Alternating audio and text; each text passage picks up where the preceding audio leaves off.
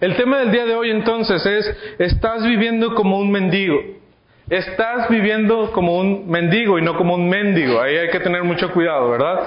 Pero estás viviendo como un mendigo. Y eh, pensaba en, eh, en, en la situación que a veces vemos en la calle y estamos muy familiarizados con esto. Hay personas que están viviendo en la calle que dedican todo su día o toda su vida a pedir, a que alguien les pueda dar algo, a, conformarse incluso con, con, las obras, con la migaja que uno les puede dar. El autor nos comentaba al iniciar este capítulo del libro que cuando tú le das una cierta cantidad fuerte de dinero a uno de estas personas, ¿qué crees que van a hacer ellos? Van a cambiar su estilo de vida. Van a entonces agarrar ese dinero y decir, ya no tengo necesidad de estar mendigando, de estar aquí pidiendo. Entonces con ese dinero yo puedo eh, em, empezar algo que, me genere dinero y ya no estar dependiendo de la gente. Pues no, no hacen eso. Lo que ellos, la mayoría de ellos hacen es agarran ese dinero y lo gastan. ¿Por qué? Porque ellos Muchos de ellos nacieron en esa condición de pobreza y de no tener nada y están acostumbrados, su vida, su mente ya está, digamos, programada para ser un, mendigo. Y cuando tiene esa clase de, dinero, él dice, esta es mi oportunidad de gozar lo que nunca he tenido y come lo que nunca había antes probado y hace lo que nunca antes había podido hacer, porque él sabe que el día de mañana pasado que se termine ese dinero, ¿a dónde va a regresar? A la misma condición que él tenía. Porque no es un problema de, de, la sociedad, es un problema que existe en él. Él ya se ha creído esa verdad de que él no tiene eh, la suficiente solvencia para poder salir adelante, para continuar eh, o, cambiar su vida, cambiar esa condición en la cual se encuentra. Y nosotros a, a veces llegamos a ser un poquito de, de esta forma, llegamos a tener esa, esa condición de no, pues es que yo ya soy así. Yo ya no puedo cambiar. Ya no hay solución para la condición en la cual yo me encuentro. Porque es un problema con el cual yo vengo batallando desde mi infancia, desde que yo era pequeño y no hay forma de que cambie. Aun cuando la situación parece eh, estar mejorando un poco y que cambia por completo el panorama, yo sé que en dos o tres días se me va a acabar la felicidad o la solución momentánea que había encontrado y vuelvo a ser un pecador. Y vuelvo a luchar con este problema. Y es que tenemos dos problemas muy fáciles, que es la identidad del creyente. No hemos comprendido que ya no somos lo que éramos antes, sino que ya ha sucedido un cambio en nosotros y ya no hay necesidad de regresar a nuestro pasado porque hemos, eh, hemos adoptado esta nueva identidad que tenemos. Somos hijos de Dios. Él ha transformado nuestras vidas, nos ha hecho nuevas criaturas. Y es verdad, seguimos eh, teniendo problemas, pero nuestra naturaleza ahora es diferente. Ya no necesitamos vernos como ese como ese, e, esa persona que solamente está recibiendo limosnas y es lo único que podrá hacer toda su vida, porque esa es su condición y esa es su identidad. Y a veces nos quedamos con esa identidad nosotros también. Somos unos mendigos espirituales. Estamos esperando solamente las migajas y, y, pensamos que solamente lograremos ciertas cosas. Pero el otro problema es la autosuficiencia del creyente que puede pensar, ah, ok, ahora yo soy un nuevo hijo de Dios, todo depende de mí, de lo que yo tenga que hacer, de lo que yo tenga que llevar a cabo. Y, mira, me está yendo bien. ¿Por qué? Porque yo lo estoy haciendo bien. Porque he decidido cambiar mi mentalidad, he decidido cambiar estas cosas eh, que yo estaba haciendo y ya no tengo ningún problema eh, con, respecto a esto. Ha cambiado eh, por completo. Entonces, ¿cuál es la, solución que nosotros debemos de buscar? Y es que la solución no es algo que nosotros buscamos, sino que ya se nos ha dado. La solución ya se nos ha dado y es una gracia abundante. Y una gracia la podemos representar como la abundante comida de la redención. Porque usted y yo hemos sido, hemos sido invitados a ese banquete. Ese banquete especial, que ya no necesitas estar ahí en la calle esperando que te caiga uno o dos pesos para poder comprar un poco de comida o conseguir algo de comida, sino que ahora tienes ese buffet espiritual a tu disposición para que tú hagas uso de él. Eso es lo que Dios quiere. Fíjate en este pasaje y, tómalo con calma y trata de meditar lo que este pasaje eh, nos dice. Isaías 55, versículos del 1 al 3, dice, a todos los sedientos, venid a las aguas, y a los que no tienen dinero, venid, comprad y comed. Venid, comprar sin dinero y sin precio vino y leche. ¿Por qué gastáis el dinero en lo que no es pan y vuestro trabajo en lo que no sacia? Oídme atentamente y comed del bien, y se deleitará vuestra alma con grosura. Inclinad vuestro oído y venid a mí, oídme, y vivirán vuestras almas, y haré con vosotros pacto eterno, las misericordias firmes a David. Y nos habla de, esa persona que tiene escasez y necesidad. No hay dinero, no hay con qué comprar esa comida. Y el Señor nos dice, tú no te preocupes, es que tú no tienes que comprar nada. Tú ven, Toma lo que necesites. Y no solamente toma lo que necesites, toma mucho más. Y lo que yo te estoy dando no es una, una carne cualquiera, una comida cualquiera. Yo te estoy dando la mejor carne que tú puedes comer, el mejor alimento que en tu vida podrás tener. Yo te lo doy. ¿Y sabes qué? Es gratis. Tómalo todo. Llénate, llénate de él. Y eso, e, esa es la gran solución que nosotros necesitamos, la gracia de Dios en nuestra vida. Porque Él no solamente nos ha cambiado por completo nuestra naturaleza, sino que ahora nos ofrece los recursos necesarios para que nosotros podamos vivir de la forma que a Él le glorifica, de la forma que Él demanda de nosotros. Y esa es la gracia abundante de Dios. ¿Y qué hace esa gracia abundante de Dios? Pues tu necesidad ha desaparecido.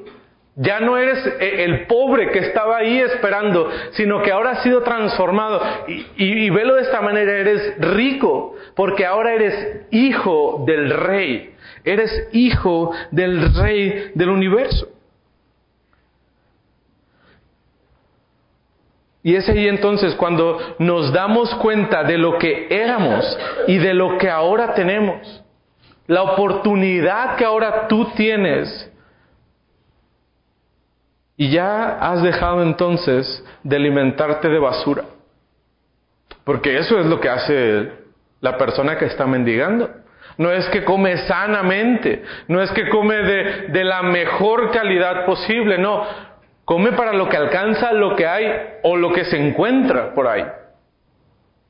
Pero ahora ha cambiado completamente y ahora deja esa basura a un lado y ahora sabe que tiene los mejores alimentos a su disposición para que Él pueda tomar y enriquecerse de esto. Entonces, e, e, esa es la gracia de Dios que nos da de forma abundante a nosotros. ¿Y cuál debería ser la respuesta que tú y yo debemos dar a esta oferta que el Señor nos ha hecho? Bueno, nosotros debemos descansar en las riquezas que ahora has recibido, que recibiste, y es lo único que te libra de buscar riquezas donde no hay.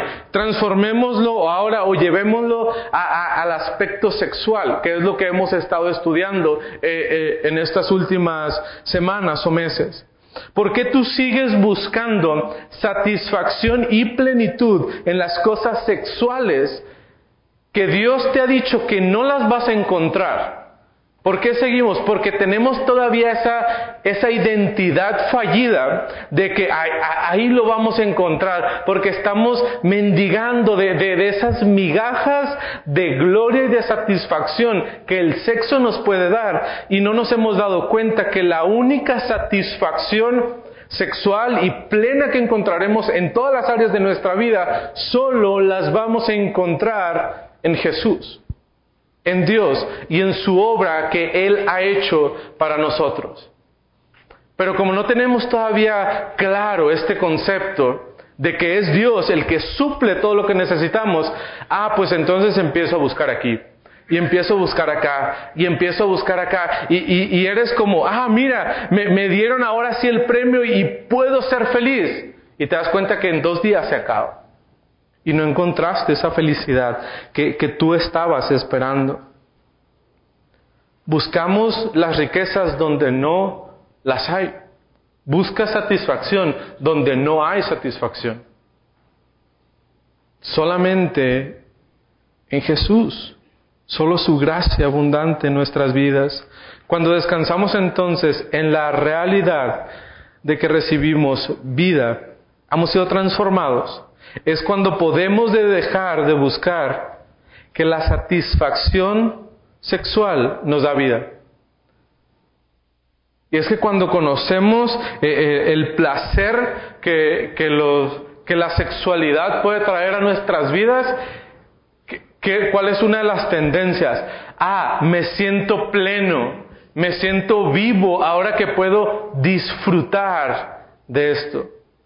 Pero este placer se acaba esta satisfacción se acaba, esta llenura que nosotros pensamos se acaba. Debemos de, descansar en la verdad de que hemos sido transformados, de que ahora eres un hijo de Dios y de que ahora te sientas a esa mesa, en ese banquete y puedes disfrutar de todo lo que hay.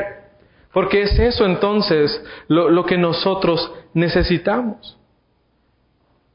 Sentarnos en ese banquete de placer, de gozo y de satisfacción que el Señor nos da. Bueno, ¿y qué tiene que ver y cómo me ayuda todo esto con mi problema sexual? Porque ya llevamos dos meses hablando de, este tema y todo, y yo sigo teniendo problemas. O sea, yo, yo no veo así el, como que el, ay, el cambio y la transformación completa que ha surgido en mi vida y, y ya no estoy batallando con estas situaciones. Entonces vamos a ver nueve verdades eh, prácticas que, que, podemos repetirnos, y, el autor lo decía, te tienes que predicar esto una y otra vez en el día. Una y otra vez te tienes que estar repitiendo y repitiendo estas verdades que, que, que, el Señor nos ha dado, que en base a la verdad nos pueden ayudar en los momentos, momentos críticos que nosotros encontramos en, en la tentación sexual, en el día a día, cuando vemos eh, o, cuando andamos en, en nuestro andar diario. ¿Cuáles son esas verdades prácticas? ¿Cómo nos ayuda el Señor? Bueno, número uno, nunca estás solo. Tú nunca estás solo. No hay ninguna relación, situación, lugar ni lucha en la cual tú estás solo. No existe. Tú siempre estás acompañado si tú eres un hijo de Dios. Y esto debe de transformar la manera en la que tú ves tu día a día. Hablemos de alguien que ve pornografía. Y esto aplica para matrimonios y aplica para solteros. Este, es un, eh, eh, este pecado aplica para todos. El que mira pornografía no se sienta a mitad del día cuando está toda la gente a su alrededor en la sala de su casa a mirar este tipo de, de situaciones. ¿Qué hace? Busca el esconderse, busca los momentos en los cuales la persona se encuentra sola, pero no está sola. Y ahí cambia la situación. ¿Te das cuenta? Sigues estando rodeado de personas. Y es más, no estás rodeado de personas. Estás lleno de Dios. El Señor está con nosotros en todo momento. No hay un momento en el cual tú te encuentres solo. No, que tu vida ha sido invadida por el Salvador.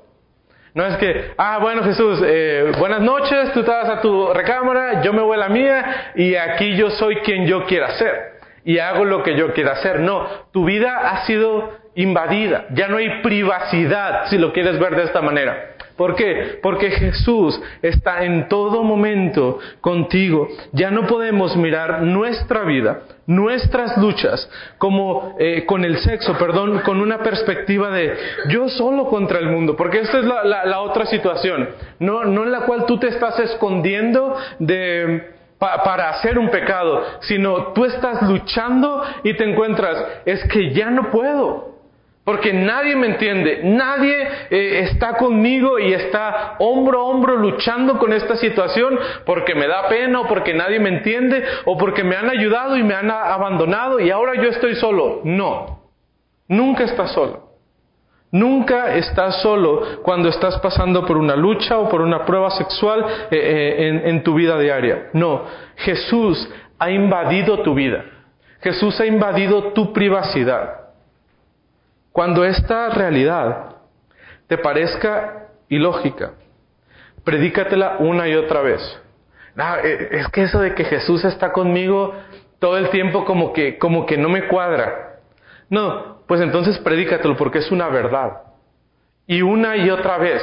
Y cuando estés desesperado porque has caído nuevamente en ese pecado sexual y no encuentras una solución y tú dices, no hay quien me ayude predícatelo, no estás solo. Jesús está contigo. Jesús está lado a lado, llevándote y ayudándote en esta situación que tú estás viviendo. No estás solo, pero tampoco estás solo en el momento en el que tú quieres pecar. Recuerda esto también. Ah, es que aquí nadie me ve. Es que aquí mi esposo o mi esposa no se va a enterar de lo que estoy haciendo no se van a enterar de lo que estoy platicando con personas que no debo de platicar. No, nadie va a saber lo que yo estoy pensando acerca de mi esposo o de mi esposa. No, aún eso conoce el Señor. Aún conoce nuestros deseos y nuestros pensamientos porque Dios, el Salvador, Jesús, ha invadido tu vida. Si lo quieres ver de esta, de esta manera, Jesús ha invadido tu vida para bien o para mal, aunque eso de para mal lo vamos a ver cuando no nos guste la compañía de Jesús. Pero aún en esos tiempos ahí estará. Aún cuando tú quieras pecar, hermano, nunca estás solo. Descansa realmente en esta verdad. En tus luchas y en tus dificultades, Dios está contigo. Verdad número dos, tú tienes todos los recursos que necesitas. No uno, no dos, todos los recursos que tú necesitas. Efesios 1.3 dice, bendito sea el Dios y Padre de nuestro Señor Jesucristo, que nos bendijo con qué? Con toda bendición espiritual en los lugares celestiales en Cristo. Efesios 1.3. Romanos 8.32. El que no estimó a quién? Ni a su propio hijo. Y tú dices, no, es que no puedo porque no tengo los recursos necesarios. Dios te dio a su hijo. ¿Tú crees que no te va a dar lo que tú necesitas? El que no estimó ni a su propio hijo, sino que lo entregó. ¿Por quién? Por todos nosotros. ¿Cómo no nos dará también con él todas las cosas? Esto implica las salidas a, a tu tentación sexual.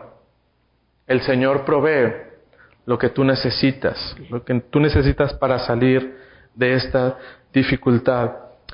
Y segunda de Pedro 1.3 nos dice, como todas las cosas que pertenecen a la vida y a la piedad nos han sido dadas por su divino poder mediante el conocimiento de aquel que nos llamó por su gloria y excelencia. Cuando tú realmente conoces y tienes una relación con Jesús, es entonces que también llegan todas estas cosas que tú necesitas.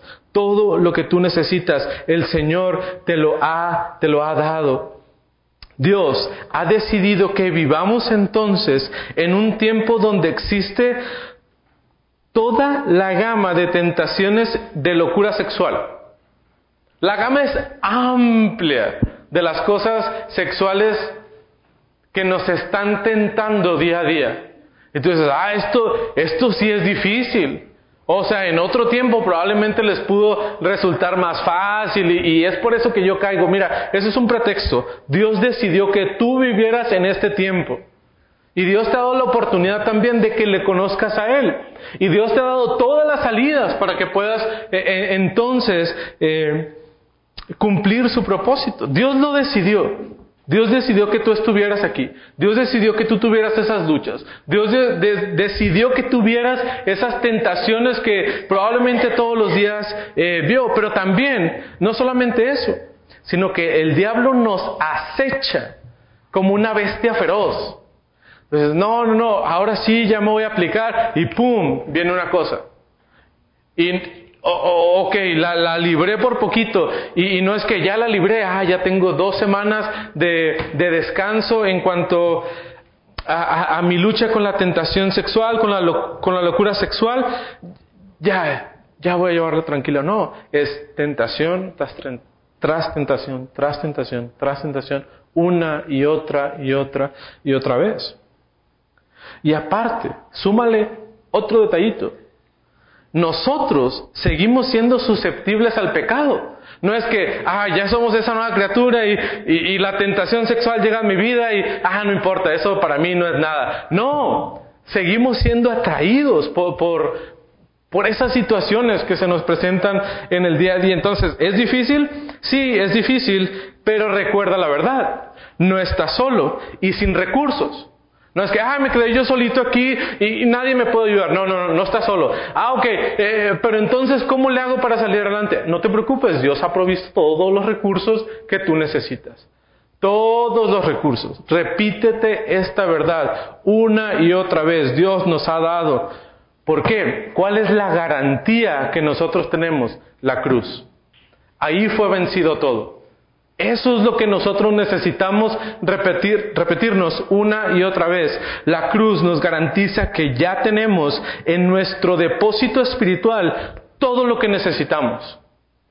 Porque Dios venció a la muerte ahí a través de la obra de Jesucristo y eso nos capacita ahora nosotros para salir adelante, para poder continuar. Hermano, no estás solo. Hermano, no te quedaste sin recursos. No, eh, eh, eso puede llegar a ser un pretexto para nosotros. Descansa en esta verdad. Escribe ahí por ahí en tus notas, no estoy solo, no estoy sin recursos, no estoy solo, como los niños de, de, la primaria, el kinder, no sé cuándo se hacía. Haz una plana de eso, para que lo tengas en tu mente. Y cuando llegue la tentación, no estoy solo, Jesús está conmigo y Jesús ha provisto todos los recursos que yo necesito para salir adelante. Y recuerda esta otra verdad, tú has sido perdonado. Tú has sido perdonado. Y el problema es que a veces tenemos una mal, mala comprensión de lo que es el perdón. ¿Por qué? Porque le atribuimos o le atribuyo mi sensación de bienestar a mi propia justicia. Ah, es que ahora no he pecado y, puntos para mí. Ah, y es que mira, ya no he visto lo que tenía que ver, ya no he tratado a mi esposa o a mi esposo como lo trataba antes, punto para mí. Bien, voy mejor, sigue así Daniel. No, olvídalo. Se te está olvidando este pequeño detalle. Olvidamos que lo mejor de mi justicia se asemeja a qué? Trapos de inmundicia, dice la palabra de Dios. Así son nuestras buenas obras. Así es lo que nosotros podemos hacer por nuestro perdón. No hay entonces algo en ti y en mí que pueda ganar ese favor para con Dios. Solamente es mediante su gracia que nosotros ahora podemos tener ese perdón. Mientras tanto, la, la locura sexual crece en mi corazón. Porque, porque empezamos a pensar, ay mira, me estoy portando bien, ay mira, ya nadie se da cuenta de que estoy pecando. Y estamos alimentando esa, esa buena reputación que puede existir acerca de nosotros y ocultamos lo que realmente somos. Y, no estamos diciendo, y no estamos yendo a los pies de, de Cristo a buscar perdón, sino nosotros solos podemos con esta situación. Yo soy lo suficientemente capaz para ganarme mi perdón, para llevar esta vida que Dios demanda de mí. El problema es que cuando tú empiezas a vivir esa vida hipócrita, la locura sexual empieza a crecer, porque no estás siendo limpiada por el Señor, sino que lo, que nosotros estamos haciendo es la estamos ocultando. Son raíces que están creciendo en nuestro corazón y en nuestra vida. Y a final de cuentas, esas raíces van a producir su fruto.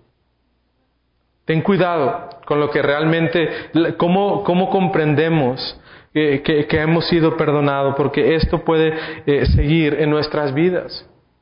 Y otra situación en cuanto a, que hemos sido perdonados por, Dios es que podemos entonces tenerle miedo a la santidad de Dios, a lo que Él es.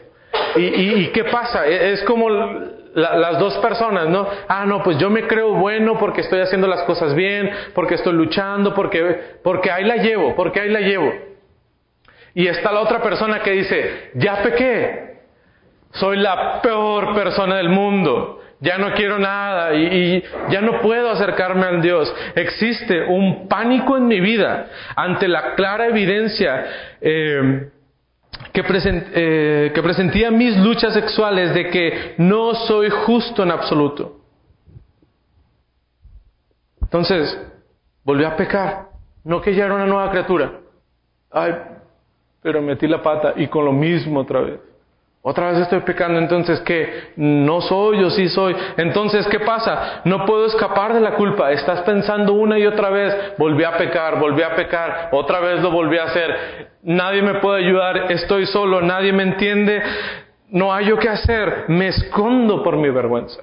la otra persona construye una imagen en base a su justicia, en base a que Él es muy bueno y esta persona se oculta. No, ya nadie puede perdonarme, entonces yo no puedo estar delante de la presencia de Dios porque soy tan pecador. No puedo, me escondo de mi vergüenza, la culpa me atormenta. No puedo creer que Dios puede amar a una persona como yo. No es factible, no es creíble que Dios pueda amarme a mí. Y luego volvemos a, la mesa, ¿te acuerdas?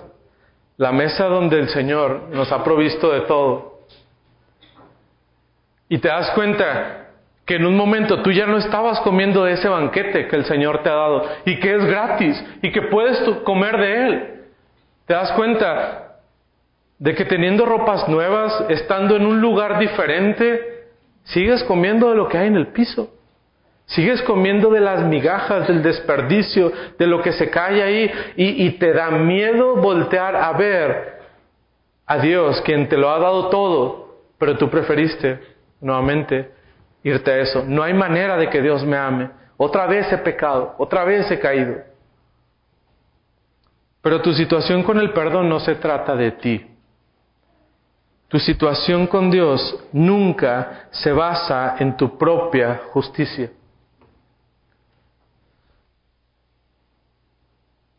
sino en la justicia de Él.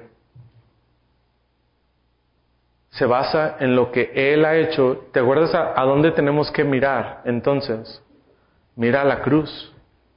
Mira a la justicia de Dios. No mires a la tuya. Porque van a, van a llegar esas cosas a tu mente de otra vez caí, otra vez estoy en pecado. Pero recuerda, tú ya has sido perdonado. El Señor ya ha hecho la obra en ti y su gracia debe de llenarlos. Porque la gracia te garantiza el perdón. Paga el castigo de tu culpa y te quita de los hombros el peso de la vergüenza. Porque no podemos llevar ese peso. Debemos de, mirar a la cruz nuevamente. Debemos de ir a la cruz. Y lo que Cristo ha hecho por nosotros. Número cuatro. ¿Hay alguien que te entiende? Y, y, si, si has platicado con alguien que tiene problemas con el pecado sexual, te has dado cuenta de, de esto. No, es que nadie me entiende. Es que nadie entiende lo que yo estoy pasando. Y cuando te estoy diciendo que si has platicado con alguien más, es cuando tú estás platicando contigo mismo. Y te justificas y dices, nadie me entiende. Nadie sabe lo que yo estoy pasando.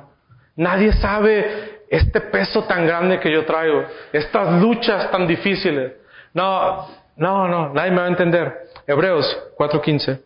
Porque no tenemos un sumo sacerdote que no pueda compadecerse de nuestras debilidades. Nosotros tenemos a alguien diferente, sino uno que fue tentado en todo, según nuestra semejanza, pero sin pecado. Es que Jesús sí te entiende.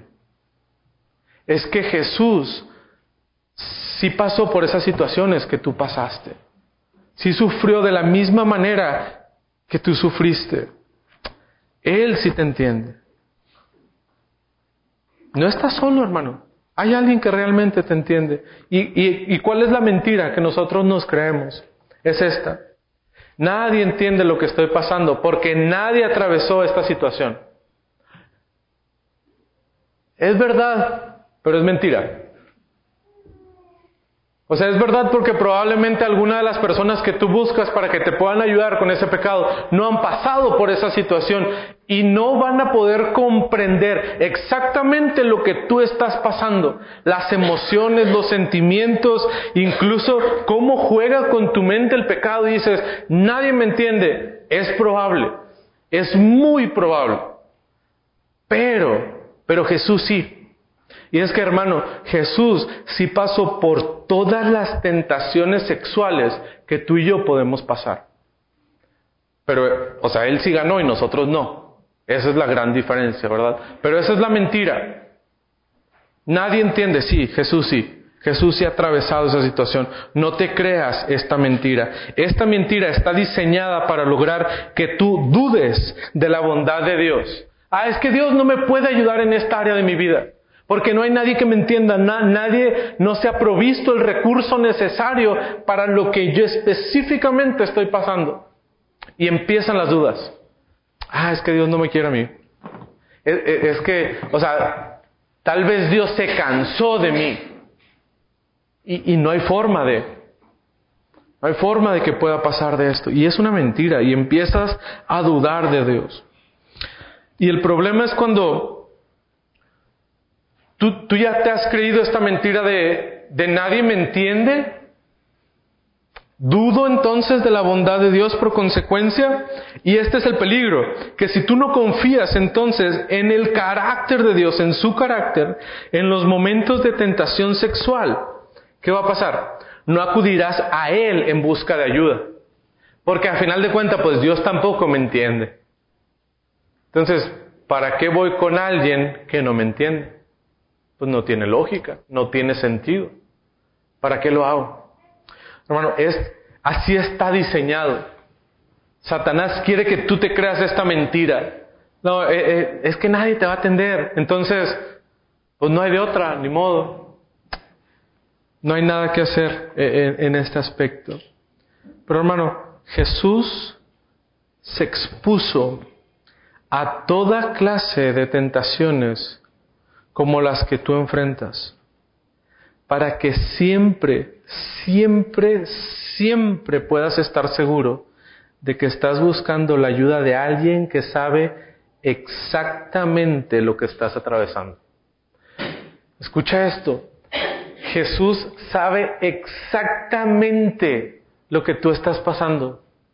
Situaciones, emociones, sentimientos, todo. Jesús sí te entiende.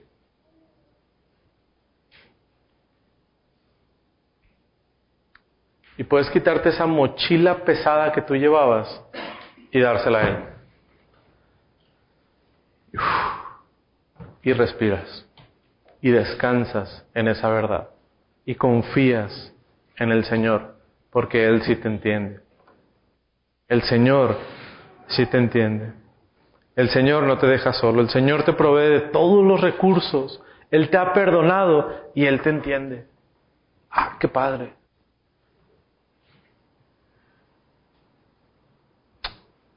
Y ahora puedes pensar, por fin hay alguien que sí me entiende.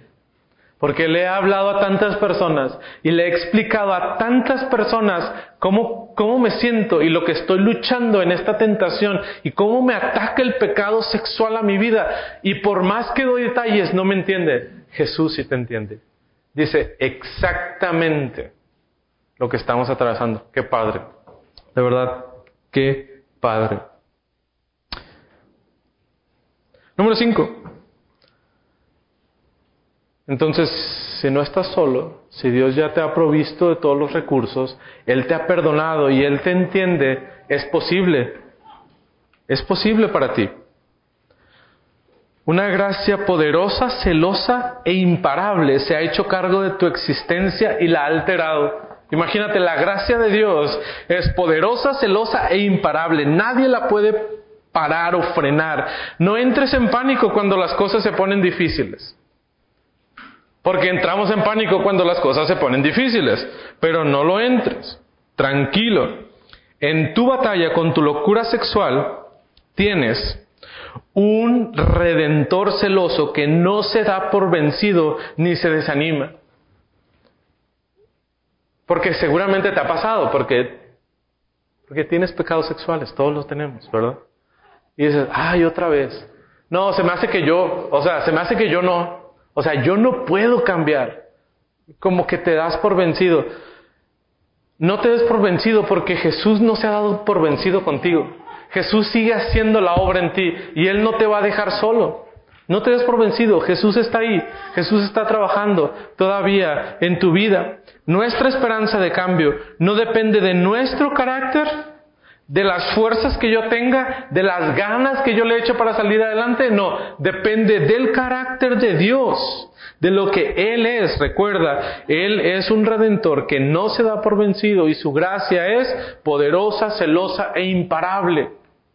Dios va a hacer la obra en nosotros, Dios va a trabajar en, en nuestras vidas.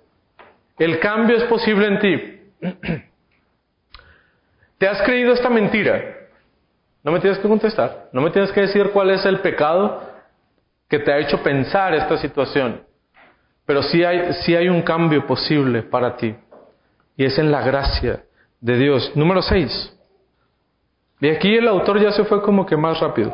Entonces, vamos a terminar muy pronto. Número 6. La, la debilidad no es tu gran problema. Tu delirio de fortaleza, ese es tu problema. Porque a mí nunca me va a pasar. Yo sí puedo contra esta tentación. No, o, sea, no hay necesidad de que, de que yo deje mi celular, porque no, yo voy a salir adelante de, de esta prueba. Ya sea muchas pruebas que, sexuales tienen que ver con un aparato de estos. ¿eh? Entonces te dices, no, no, no, yo, yo, yo sí puedo. Entonces, cuando tú crees que tú eres fuerte, ahí es cuando vienen los problemas. ¿Qué dice 2 Corintios 12:9? Y me ha dicho, bástate que mi gracia, porque mi poder se perfecciona en la debilidad. Por tanto, de buena gana me gloriaré más bien en mis debilidades, para que repose sobre mí el poder de Cristo. Dios quiere que tú, que tú reconozcas esas debilidades. Porque cuando reconoces lo débil, es entonces cuando el Señor obra ahí. Él quiere que reconozcamos esas áreas débiles que nosotros tenemos. Entonces, no, tengas miedo de, pues, de ser el débil, ¿no? Porque lo, que siempre tratamos de, de, demostrar es, no, yo soy fuerte, yo me la paso bien, no, no se preocupen, yo aquí, todo está bien. No, Dios quiere que demostremos nuestra debilidad para obrar entonces en eso. Si crees que eres fuerte, ¿qué pasa? No buscarás la gracia poderosa de Jesús ni descansarás en ella.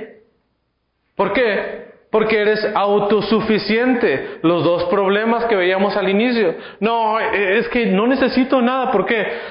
Pues porque, porque no, estoy bien. No, no, no me pasa nada. Entonces, no buscas a Jesús, no vas a Él, y ahí traes toda esa maleta de vergüenza, y de pecado cargando en ti. Nuestra debilidad, hermano, no obstaculiza su gracia. No, es el medio que Dios utiliza. No, no, pienses que, ay, porque muestro esta área, este pecado sexual de mi vida y, y lo confieso a Dios, eso va a hacer que frene lo que estaba haciendo. No, no para nada, acuérdate, la gracia de Dios no se cansa, es imparable. Su gracia, por lo, por el contrario, hace mejor obra en el momento que nuestra debilidad queda descubierta. Según Corintios nos decía eso. El Señor obra de, forma adecuada cuando eso pasa en nuestra vida, cuando reconocemos lo débiles que tú y yo podemos ser. Dios obra y Dios utiliza esas situaciones en nuestra vida. Entonces has recibido una rica sabiduría para el diario vivir. La insensatez es el problema de todos los seres humanos, porque es uno de los efectos del pecado. Y todos somos pecadores. Entonces nos empezamos a creer sabios y,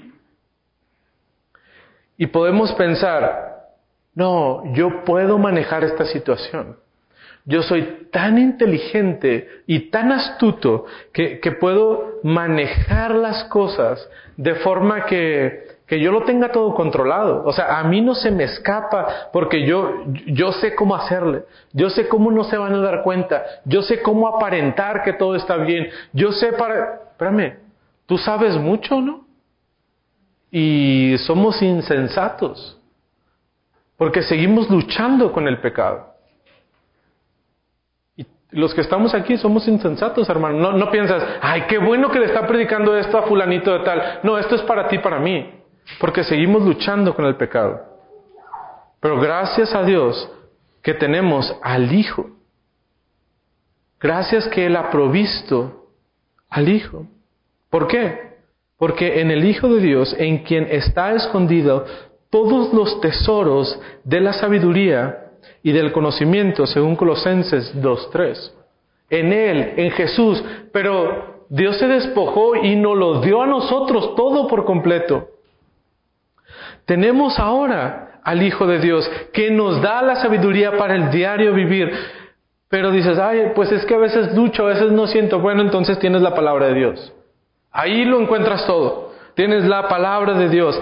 Escucha esto, cada página de las escrituras nos, da la sabiduría que no tendríamos por nuestra propia cuenta. No podemos alcanzar el nivel de sabiduría que la palabra de Dios tiene y nos deja para nosotros. Pero Dios también nos lo ha regalado, nos lo ha dado. Ay, ¿cómo puedo salir de esta tentación? Bueno, vea la palabra de Dios. ¿Cómo puedo luchar con este pecado? Vea la palabra de Dios. Ora a su Hijo, ora a Jesús para que Él pueda obrar en tu vida.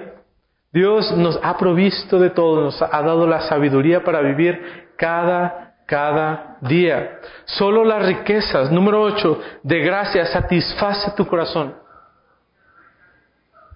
Ahí es cuando vamos a sentir que, somos llenos. La única manera en que obtendrás la satisfacción que buscas es de manera vertical. ¿Cómo buscamos la satisfacción tú y yo?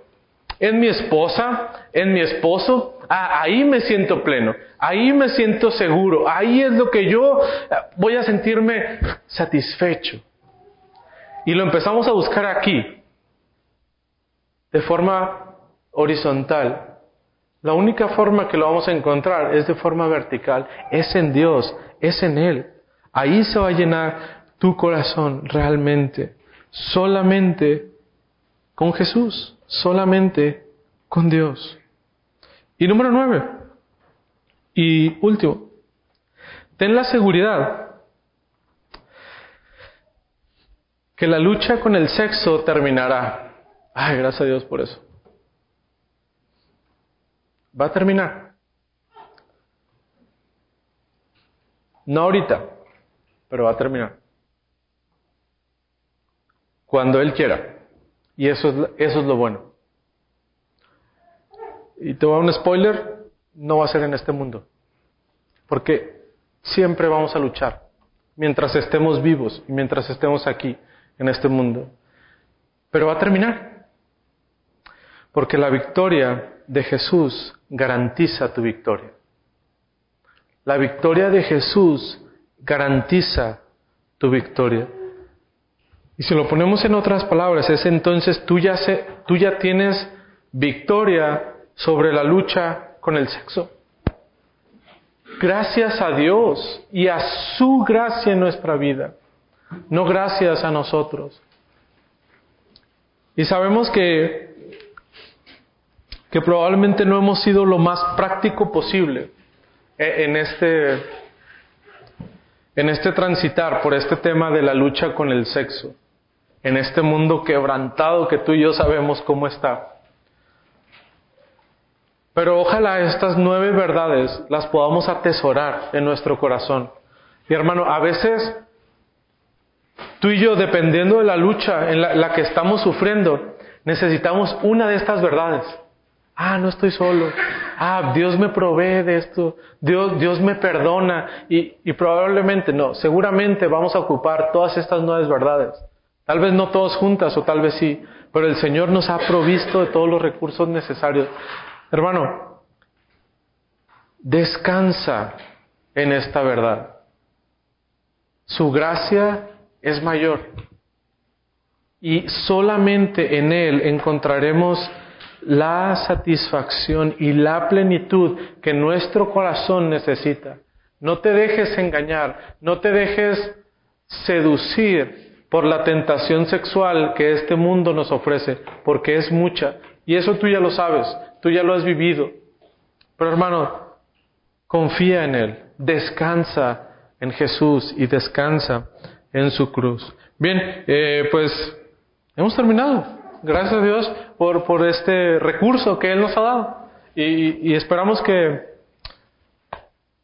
que el Señor esté obrando en la vida de cada uno de nosotros, porque necesitamos hablar de este tipo de, temas. Entonces, no sé si hay alguna otra pregunta eh, esta tarde. O anótenlas para en 15 días poderlas eh, tratar. No sé quién se quedó por allá con la cajita, Josué, y también ahí repartieron otros papelitos. Eh, anótese ahí las preguntitas, ¿ok? Bien, terminamos, pues vamos a orar y estamos entonces despedidos. Padre, gracias por este tiempo que hemos disfrutado de, de, hablar de este tema de, la sexualidad y, cómo el mundo eh, lo percibe y cómo tú has mandado que tus hijos disfruten del sexo, pero aún tengamos cuidado con el pecado y las tentaciones que esto puede implicar en nuestras vidas. Señor, cada uno de nosotros Estamos batallando en diferentes áreas de nuestra vida y pedimos que tú puedas hacer la obra. Sabemos que tu gracia nos es suficiente, Señor, y que podemos descansar en ella. Ayúdanos a, a recurrir a tu palabra en los momentos de tentación y a que podamos tener esa dependencia solamente de ti.